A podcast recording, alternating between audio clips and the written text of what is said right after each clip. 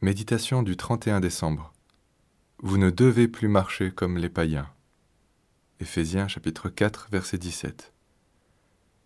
Voici donc ce que je dis et ce que j'atteste dans le Seigneur. C'est que vous ne devez plus marcher comme les païens qui marchent selon la vanité de leur intelligence. Pour commencer, il faut reconnaître que beaucoup de personnes, et en particulier de jeunes, abandonnent la foi car ils voient dans l'Église les mêmes défauts que dans le monde.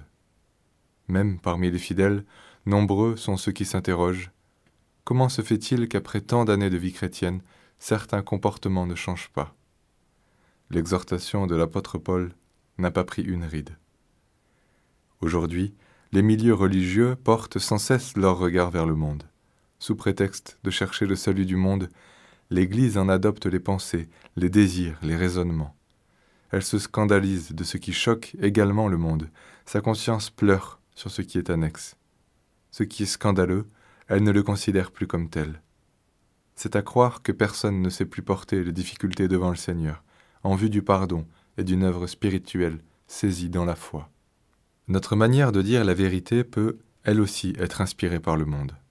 C'est le cas lorsque nous nous mettons à parler comme on le ferait aux alcooliques anonymes, dans des formations d'animateurs ou lors de séminaires sur la vie de couple. On y recherche une dynamique de groupe en vue d'amener l'autre là où on souhaite le conduire. En général, le plus exhibitionniste finit par avoir raison. La vérité semble devoir rimer avec voyeurisme. Je me souviens avoir pris peur lors d'une retraite avec de jeunes collaborateurs, où cette ambiance était latente.